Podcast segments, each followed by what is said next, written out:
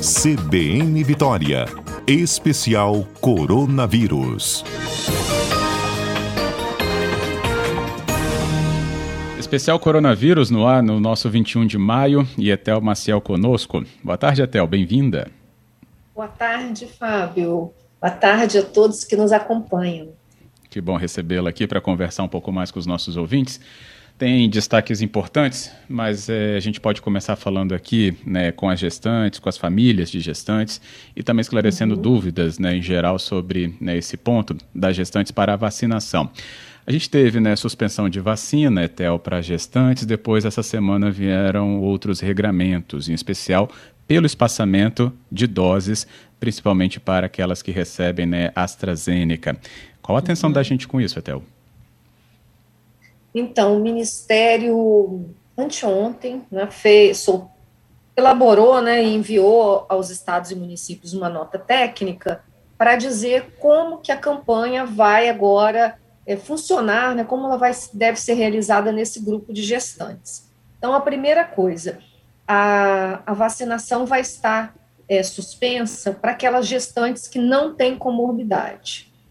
As gestantes que têm comorbidade, vão ser vacinadas com a Coronavac e com a vacina da Pfizer, quando tiver, né? E as gestantes com comorbidade precisam ali de um, um laudo, né, do, do profissional da saúde que acompanha para poder se vacinar.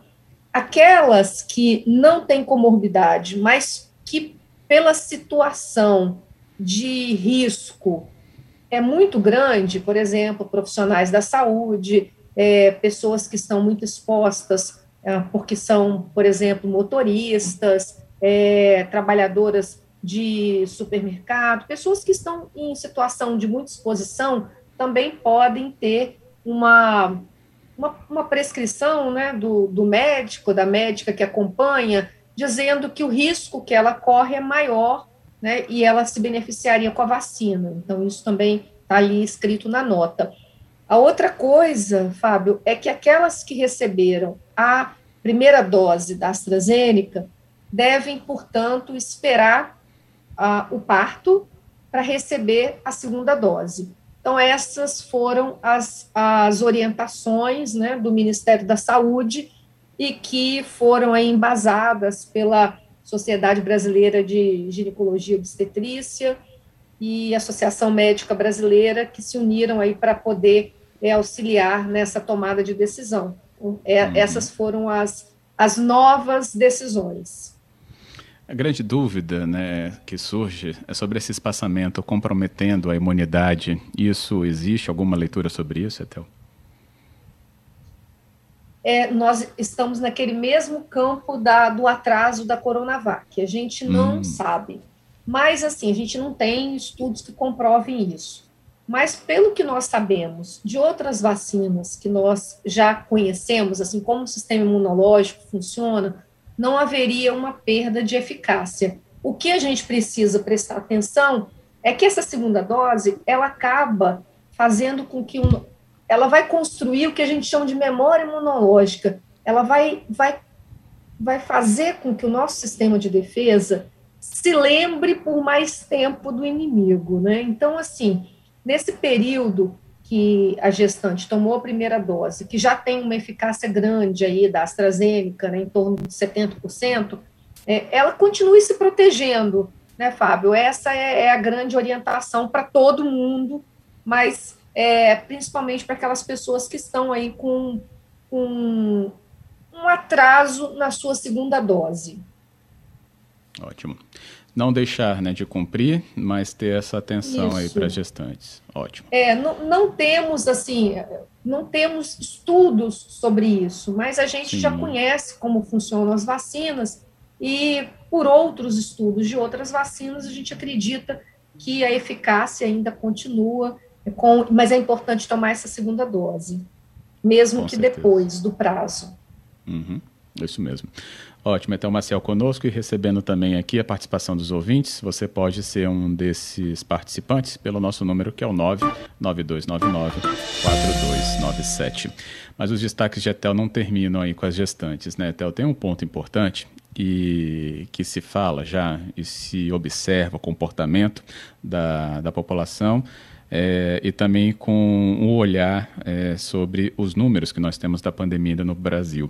É, a nossa, é, nossa onda, né, a nossa onda atual, entre uhum. outras, ainda está no nível muito alto, né, por exemplo, de infectados, né, de demanda hospitalar. Uhum. Isso está abrindo um outro sinal de alerta sobre uma próxima onda, Etel, de Covid ainda no país? Sim, sim, Fábio, essa é a grande preocupação no momento nós vimos nesse nessa semana, iniciando lá na segunda-feira, já de segunda para cá, nós vimos vários estados já mudaram a, a sua curva de casos, já estamos subindo de novo. Aqui no Espírito Santo, a gente começa a ver um aumento de casos no interior, que vai puxando o nosso número de casos para cima. Nós estamos vendo em todo o Brasil e aí eu vou falar assim, começando segunda, mais de 80 mil casos. Terça, mais de 75 mil casos. É, na quarta, mais de 79 mil casos. Então, a gente começou a ver uma mudança significativa nesse número de casos. O que, que isso significa? Significa que daqui a duas, três semanas, nós vamos ver esses casos se transformando em internações, né? Um percentual desses casos acabam ficando graves e vão precisar de internação. E daqui a três, quatro semanas, infelizmente, nós vamos ver os óbitos. Então, é assim que a pandemia tem caminhado. E nós estamos agora ainda com preocupações adicionais, com variantes aí, né, Fábio? Sinal de alerta sendo ligado é, com essa nova variante indiana, principalmente, né, agora que veio é, que, foi, que foi descoberta né, na Índia, é, e já acende um sinal de alerta, a gente já viu, assim, já estamos vendo o nosso vizinho aqui, a nossa vizinha argentina, com uma mudança significativa na sua curva, muitos casos, uma pressão grande hospitalar por conta dessa variante. A Argentina, a gente tem uma mobilidade grande de fronteira, né, ali com os, a nossa região sul do país. Então, como é que o vírus entra? Né? O vírus entra com pessoas infectadas. E a gente acabou fazendo barreiras, né? Tanto dos nossos portos, aeroportos, nossas entradas terrestres também. Então, assim, é, o Brasil agiu nesse final de semana, a partir de sábado, nós começamos a fazer uma vigilância nos aeroportos e portos, só que essa variante já tinha sido detectada já há mais de 20 dias, né? Então, nós demoramos muito a fazer isso. A Anvisa já tinha chamado a atenção né, do Ministério da Saúde, mas não fizemos nada. Então, agora a gente já começa a identificar casos por essa variante. No Maranhão, no Ceará, a gente está vendo também casos de investigação e nos preocupa muito porque nós não, não temos muitos testes aqui no Brasil, para que, que, a gente chama de aqueles testes é, genômicos, né, de, de vigilância genômica, para a gente poder fazer a vigilância dessas variantes. Então, a gente faz pouco isso aqui no Brasil, precisamos aumentar mais e aumentar também aqui no Espírito Santo, o que também nós não sabemos. Nós temos muita mobilidade interna né, aqui no Brasil, e hoje são Paulo pediu ao, ao, ao governo que fizesse a, a ação no, nos aeroportos de São Paulo, que também não está sendo feito, né? Então, São Paulo Sim. é uma grande porta de entrada que aí vai espalhando para o Brasil todo. Então, temos essa preocupação a mais agora. É, importantíssimo mesmo. Eu até estava olhando um estudo da Fiocruz, mas eu vi só um teaser, né? Que até saiu no Jornal Globo é, falando sobre o aumento né, dos números de casos graves de síndrome respiratória já em diversos estados. É um grande sinal aí é, em relação à Covid, né? E os oito dos 27 que mais tiveram crescimento, Amazonas, Maranhão, Mato Grosso do Sul, Paraíba, Paraná, Tocantins, Distrito Federal e Rio de Janeiro. Né, ou seja, né, tem uma atenção especial isso. É o comportamento né, da pandemia né, em diferentes regiões do país, então está com esse alerta. Depois eu vi também isso. que em Salvador voltou a registrar 100% de ocupação de hospitais, de muitos hospitais por lá, voltando a ter 100% de ocupação. Que os casos ativos, né, como você bem lembrou aí, também estão aumentando. Então, é um, um sinal bem daquele amarelo, né? Sim, amarelo ficando vermelho, porque é. assim já nos indicam que vai acontecer. Eu sempre tenho dito, né? Nós não somos diferentes. Está acontecendo ali no nosso vizinho, vai chegar aqui. É só uma questão de tempo. Nós já vimos isso na pandemia. É apenas uma questão de tempo. Então, assim, nós olhando aqui os nossos casos e a nossa mudança aí no número de casos novos, nós vamos ficar aí provavelmente até meados de junho, nós teremos muita preocupação por aqui. Então, é, é certamente precisaremos de novas medidas restritivas, porque a nossa vacinação está muito lenta, né, Fábio? Hum. Infelizmente. Então, é. tudo isso a gente já precisa, já pode se preparar, porque é, é assim, eu diria que não com 100% de certeza, mas com muita certeza é, é, o caminho que nós estamos seguindo, já que a gente tem poucas doses de vacina, que é o que poderia controlar melhor, né? Além da gente ter uma ampliação de testagem para isolar mais rápido as pessoas, que também a gente não tem no Brasil. Ótimo, bem, bem alertado. Tem um ponto que você até citou aí, né? A cepa indiana, a variante indiana. O, a Secretaria de Saúde até falou que não há nenhum registro né, feito no Espírito Santo até o momento também. É, claro, né, até hoje, então, muito boa essa notícia, mas a gente não pode também baixar a guarda, então, aí, Théo. E essa variante desperta preocupação, atenção? Sim, ela é uma das variantes que a gente chama de variantes de preocupação, né, Fábio? A gente tem a variante de preocupação, aquela que foi primeiramente é, avaliada, né, descoberta é, lá no, no, Reino Unido. Então, temos, temos ela, aquela variante B117, né, que a gente já, já, já, já estamos conhecidos dela aqui, porque, inclusive, na nossa segunda onda, a, a notícia que nós tivemos aqui no Espírito Santo é que ela era a variante dominante aqui, quer dizer, o maior número de casos nosso era daquela variante B17, né, do, que foi descoberta lá no Reino Unido. Depois a gente tem aquela variante de preocupação, que é a P1, aquela que foi descoberta aqui no Brasil, né, é, é no Amazonas, e que também vimos aí uh, um anúncio em uma das coletivas é, do governo aqui, que nós já estávamos achando o maior número dela, da, da P1, dessa variante aqui no Espírito Santo. Ela é preocupante porque ela também é muito transmissível, né? E ela é, provoca uma gravidade mais rápida dos casos. Então, é, é, uma preocupação essa variante nossa P1, que aqui da, foi descoberta primeiramente lá, no, no Amazonas e está se espalhando aí pelo Brasil. A outra variante de preocupação é aquela que foi descoberta lá na África do Sul. Ela chama B1351. As, as variantes têm, têm letras e números. Então, a da Sim. África do Sul é B1351. É também uma variante de preocupação. Ela aumenta, a, ela é mais transmissível e ela não é transmissível como a P1. Ela é menos transmissível que a P1 e que a B17, mas também tem mais casos e ela teve um impacto grande é, nas vacinas, ela teve uma, um, um, impacto grande. Essa variante da África do Sul, a gente não teve muitos casos aqui no Brasil, a gente não tem relatos.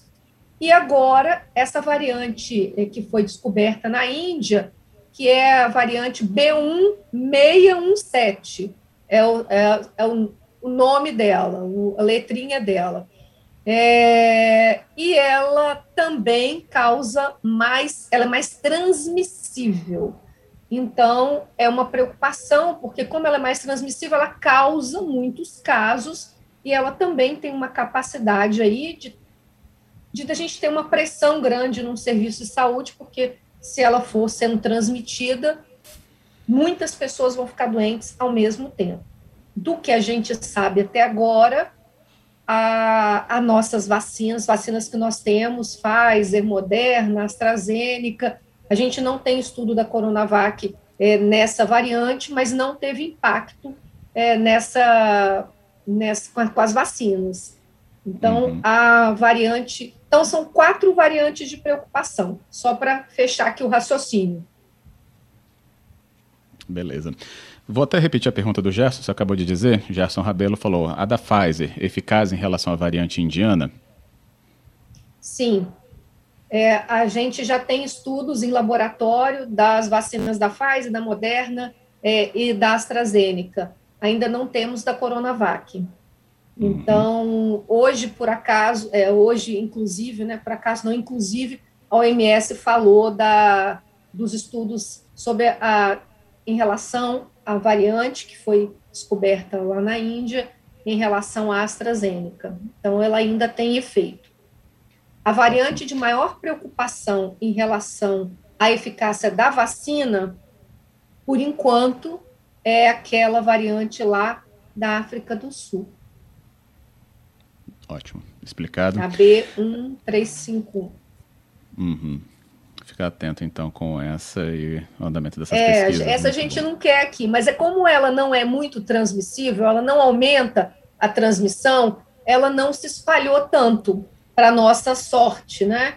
É, essas variantes que são mais transmissíveis, elas preocupam mais porque elas acabam causando muitas doenças, como a P1, né, a, a B17 do Reino Unido e essa B1617 que é a do a descoberta na Índia. Uhum. A Carmen, ela cita aqui, ela está falando um pouco da situação dela, que é de Vila Velha, é, e tomou AstraZeneca, está com dor de cabeça. Né? É uhum. normal? É uma dessas é reações é que a gente está vendo muito comum, né, Theo, sobre a AstraZeneca, sim, né? Sim, sim. Então eu imagino que ela deve ter é, recebido a vacina entre um e dois dias, né? Que geralmente dura aí um, dois dias. Depois a gente não tem mais relato, não. No terceiro dia uhum. a gente já não tem. Não sei quando a Carmen tomou é, exatamente a vacina, mas é assim que a gente tem visto. Dor de cabeça não tem relatos de maiores problemas. Aquele, vou repetir, Fábio, os sinais de alerta, porque é importante tá. as pessoas saberem. Primeiro, saber que as nossas vacinas são seguras. As três que estão aqui no Brasil são vacinas seguras. Esses eventos, esse evento que aconteceu né, com aquela gestante com a AstraZeneca, é um evento muito raro, muito, muito raro. Então, o que, que a gente precisa saber? Identificar sinais de alerta. Sinais de alerta, o que, que pode ser? Né? Dor na perna, muita dor na perna, dor no peito, dificuldade de respirar, visão embaçada, a gente chama de visão turva, né? uma visão embaçada, é, uma inchaço anormal na perna, seja uma ou as duas, você observar, né? então procura um serviço de saúde. Tá? Não fica esperando. Em geral, né, um, dois dias, é normal a gente ter algum efeito da vacina. Tem gente que sente calafrio, tem gente que tem é, como se fosse assim uma, uma, uma dor no corpo, mas um, dois dias isso passa. Se esse, o que você está sentindo está se prolongando, aí é importante ir no serviço de saúde para você receber a intervenção correta, né, o medicamento, é, se for necessário, né, para poder é, eliminar esses efeitos. Mas, como eu disse, é muito raro. Mas é sempre importante a gente contar com a informação para saber identificar. Isso aí, ótimo. A Carmen tomou hoje, está muito recente, então já é o início, né? Provavelmente. Ah, é o início, né, é, é natural, Carmen. que bom. Mas, Carmen, parabéns, viu? Isso mesmo, tem que procurar a imunização mesmo, assim como todos Isso. os outros. A gente está Vou... vendo, Fábio, é, hum. recusa, as pessoas estão chegando e né, quando sabem que é AstraZeneca, é, não estão querendo se vacinar. Então, a gente precisa evitar isso, gente. É uma vacina segura. É só a gente compreender que é muito raro. E eu vou dar um exemplo aqui. Quando a gente viaja de avião, é, a viagem longa de avião pode dar trombose, mas ninguém deixa de viajar de avião pela possibilidade remota, muito remota, disso acontecer. Ou ninguém deixa de tomar anticoncepcional pela possibilidade muito remota, muito rara, de ter uma trombose. E todos esses dois eventos causam muito mais trombose do que a reação da vacina. Então, só para a gente é, colocar assim é, em comparação, né, falo, para ver assim, são eventos raríssimos. Eles, como eles podem acontecer, a gente precisa saber disso, para saber identificar. É, isso mesmo. Acho que você usou dois exemplos tão próximos que nos fazem entender realmente isso aí.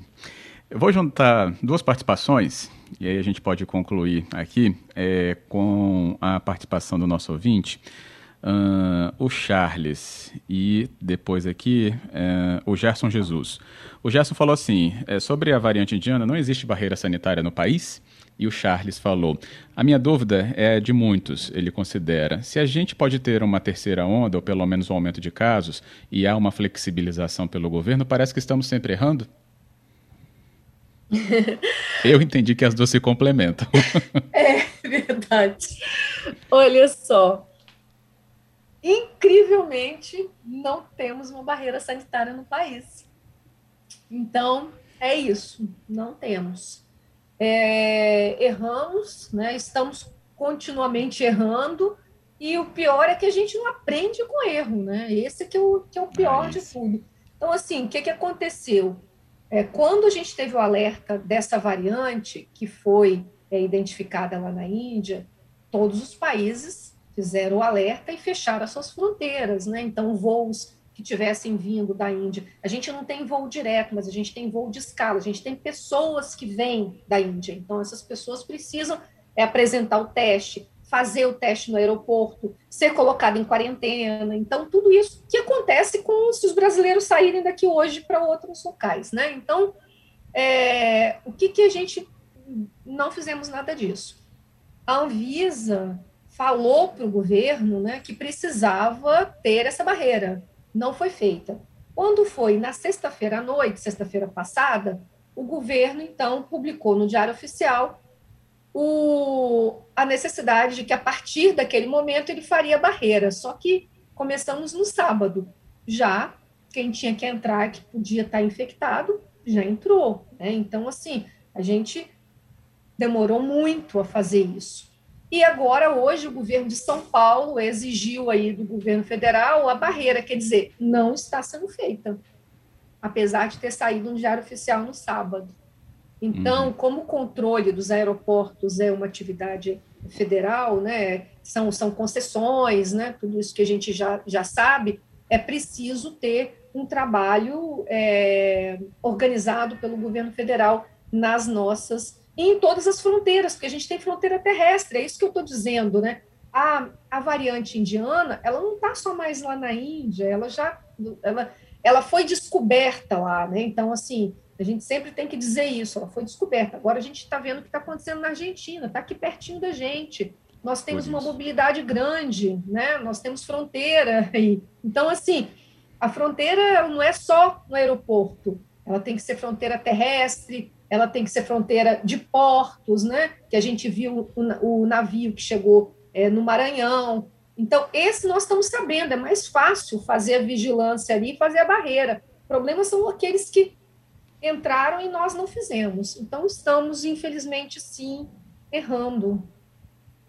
Pois é. é por isso essa atenção desse quadro e as suas orientações para os nossos ouvintes.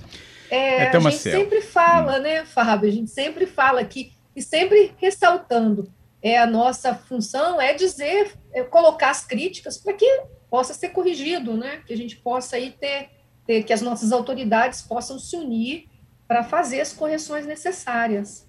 Isso aí, claríssimo. É isso, Etel. Muito obrigado por hoje, toda essa explicação já trazida aqui para a nossa tarde do cotidiano. Muito obrigado. Obrigada, Fábio. Um abraço. Um abraço a todos que nos acompanham aqui. Bom fim de semana e se cuidem. Se cuidem sempre. Obrigado. Até a próxima.